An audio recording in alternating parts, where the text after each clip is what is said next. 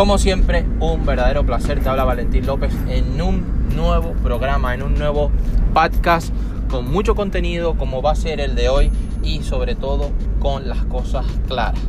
Es una palabra que me encanta. Claridad, como hemos dicho ya en anteriores programas.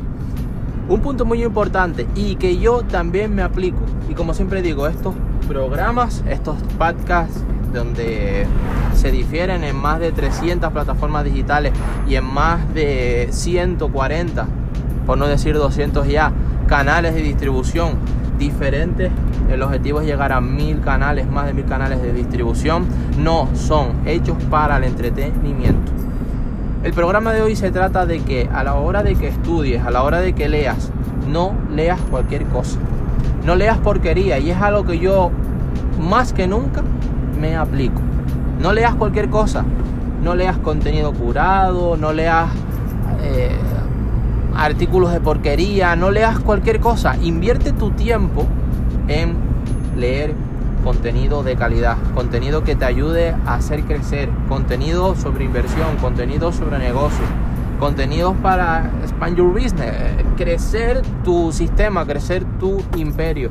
Estudia sobre el dinero, estudia sobre educación financiera, como toda la que promulgo a través de todos estos programas y que obviamente también nos, nos, introducimos en el desarrollo, en la superación personal, el desarrollo del potencial humano, etcétera. Pero hoy más que nunca te tienes que centrar en estudiar cómo crecer también financieramente, porque no solamente la teoría va a ser importante, tienes que estudiar, pero también tienes que aplicar y también tienes que ponerle acción. Por eso es muy importante que organices en los próximos no solamente diario y semanalmente, pero alcanza la vista más allá, y no hablo de la vista con los ojos, sino de la visión, tu objetivo financiero y tu objetivo de entrenamientos, de lectura, de estudio a los próximos tres meses.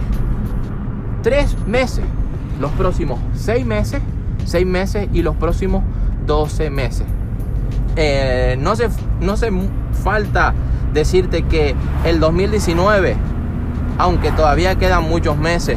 Estamos en marzo, eh, faltan muchos meses para que acabe, pero no te dejes llevar porque todavía esté más o menos comenzando el 25% el año.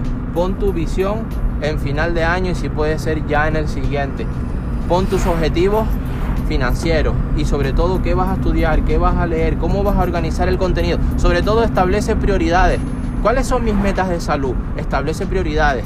¿Cuáles son mis metas personales? Establece prioridades. Pero sobre todo, y esa es la génesis de este programa, ¿cuáles son mis metas financieras?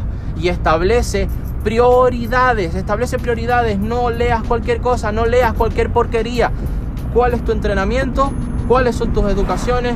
cuáles son tus libros, cuáles son las mentorías, con quiénes te, van te vas a reunir y cuáles son las cinco personas con las que más vas a pasar tiempo, obviamente después de, tu esposo, tu esposa, tu mujer, eh, tus hijos, etcétera, tu familia, cuáles son las personas con las que vas a pasar más tiempo de aquí a los siguientes 12 meses.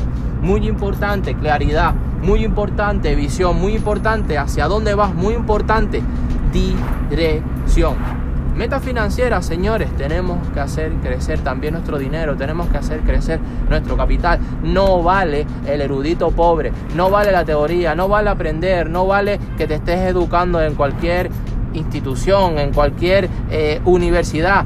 Es importante, sí, pero insuficiente. Más importante, no es que solamente estés viviendo para la deuda en la rueda de ratón.